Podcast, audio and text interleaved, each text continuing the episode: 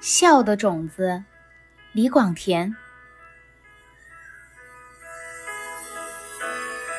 把一粒笑的种子深深地种在心底，纵是块忧郁的土地，也滋长了这一粒种子。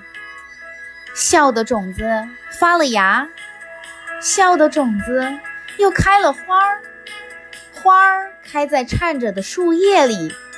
也开在道旁的浅草里，尖塔的十字架上开着笑的花，飘在天空的白云里也开着笑的花。播种者先在何所呢？